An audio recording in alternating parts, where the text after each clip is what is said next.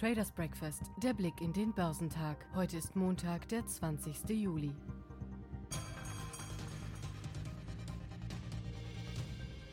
Die Aktien im asiatisch-pazifischen Raum tendierten am Freitag meist höher, nachdem die Aktien in China am Donnerstag noch um mehr als 4% gefallen waren. Festlandchinesische Aktien erholten sich von einem früheren Rückgang und schlossen am Freitag höher. Der Shanghai Composite legte um 0,13% zu, der Shenzhen Component um 0,913%. Der Hongkonger Hang Seng Index stieg zur letzten Handelsstunde um 0,69%. Der südkoreanische Kospi verbuchte ein Plus von 0,8%. Japanische Aktien widersetzten sich dem allgemeinen Trend auf den wichtigsten Märkten der Region. Der Nikkei ging 0,32 Prozent zurück, der Topix verlor um 0,33 Prozent. Die Spannungen zwischen Washington und Peking haben möglicherweise auch die Stimmung der Anleger belastet. Reuters berichtete am Donnerstag unter Berufung auf eine Quelle, dass die Regierung von US-Präsident Donald Trump erwägt, allen Mitgliedern der Kommunistischen Partei Chinas und ihren Familien ein Einreiseverbot in die USA zu verhängen. Der Dow Jones hat am Ende einer soliden Börsenwoche leicht nachgegeben. Die anderen wichtigen Börsenindizes hingegen schlossen am Freitag moderat im Plus. Der Dow fiel am Freitag um 0,23 Prozent. Auf Wochensicht aber ergibt sich ein Plus von 2,29 Prozent. Getrieben von der Hoffnung auf einen Corona-Impfstoff war das Börsenbarometer zur Wochenmitte angestiegen und hatte damit den Kurseinbruch Mitte Juni wieder wettgemacht. Anschließend ging ihm jedoch etwas die Kraft aus. Auch wegen der Sorgen um eine heftige zweite Welle der Viruserkrankung. Der S&P legte am Freitag um 0,28 Prozent zu. Der Nasdaq rückte um 0,18 Prozent vor. Besonders auffällig war mit Netflix ein Verlierer. Die Papiere des Streamingdienstes brachen nach Geschäftszahlen als Schlusslicht im Nasdaq um 6,5 Prozent ein, nachdem sie zum Wochenstart noch auf ein Rekordhoch nach oben gejagt waren. Netflix zollt nun der Rallye Tribut und wird Opfer der immensen Erwartungen der Anleger. Denn viele Experten sind gar nicht so unzufrieden mit den Abonnentenzahlen. JP Morgan und Jeffries stockten sogar ihre Kursziele auf. Douglas Mitchelson von der Credit Suisse strich dagegen seine Empfehlung, weil er nun zunächst keine Kurstreiber mehr sieht. Die Corona-Krise habe weltweit zu einem enormen Umstieg der Nutzer für Streaming-Angebote geführt, von dem Netflix profitiert habe. Das bedeutet aber auch, dass sich das Wachstum der Kundenzahlen im zweiten Halbjahr 2020 wieder abschwächen dürfte. Im Dow hatten die Aktien von Cisco mit einem Plus von 2,1 Prozent die Nase vorn. Am Donnerstag noch hatte ein skeptischer Analystenkommentar der Bank JP Morgan die Anteilsscheine des Netzwerkausrüsters belastet. Schlusslicht im Leitindex war diesmal JP Morgan selbst mit einem Minus von 1,9 Prozent. Bereits am Dienstag aber war der Start in die Berichtssaison der Banken für das größte Finanzinstitut der USA gut verlaufen.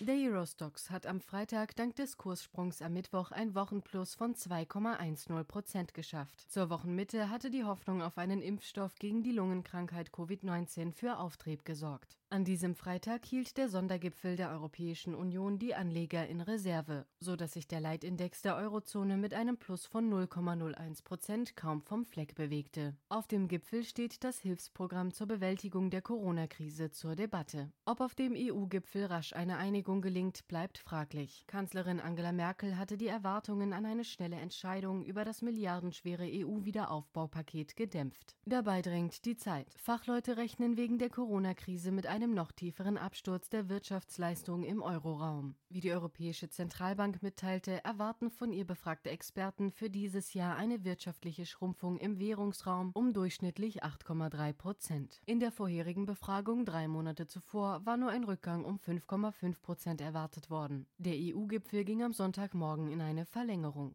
In Paris sank der CAC um 0,31 Prozent. In London stieg der FTSI um 0,63 Prozent. Stärkster Gewinner waren europaweit die Autowerte, die 1,55 Prozent zulegten. Hier stützte vor allem das Plus der Aktien von Daimler in Höhe von gut 4 Prozent, nachdem die Stuttgarter einen überraschend niedrigen Quartalsverlust gemeldet hatten. Aber auch der Nutzungsfahrzeughersteller Volvo kam mit seinem Zahlenwerk gut an, wenngleich die Tagesgewinne am Ende auf knapp 1 Prozent zusammenschmolzen. Gefragt waren zudem Technologiewerte. Hier ragten Aktien von Ericsson mit einem deutlichen Aufschlag von gut 11 Prozent hervor. Am Ende des Feldes lagen die Reise- und Luftverkehrswerte, die 1,12 Prozent einbüßten. Die Corona-Krise hatte die asiatische Fluggesellschaft Cathay Pacific im ersten Halbjahr tief in die roten Zahlen gerissen. Unter den weiteren Einzelwerten ragten Yara mit einem Aufschlag von 6,6 Prozent hervor. Der norwegische Düngerhersteller hatte im zweiten Quartal beim operativen Gewinn besser als erwartet abgeschnitten. Außerdem kündigte das Unternehmen einen Aktienrückkauf an.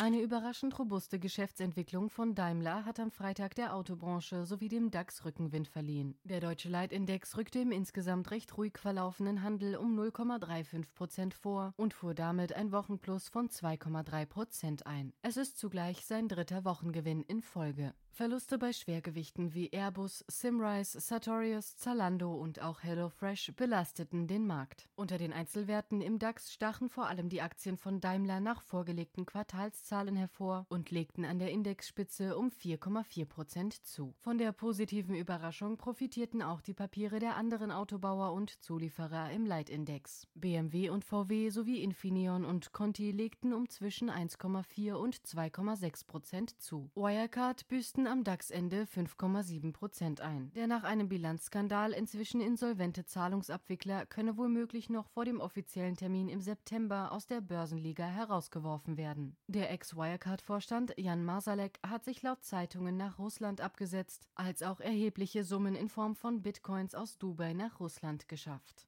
Die Anteilsscheine von Adva fielen mit einem Kurshochsprung um knapp 11 Prozent auf. Umsatz und Gewinn des Netzwerkausrüsters legten im zweiten Quartal deutlich stärker zu als erwartet. Die Aktien des Autozulieferers Norma stiegen, angetrieben von den Kaufempfehlungen zweier Banken, um 6,5 Prozent. Zum Wochenauftakt werden die deutschen Erzeugerpreise bekannt gegeben. Der Eurokurs stieg und lag am frühen Abend bei 1,1434 US-Dollar. Die Europäische Zentralbank setzte den Referenzkurs auf 1,1428 Dollar fest. Der Dollar kostete damit 0,8750 Euro.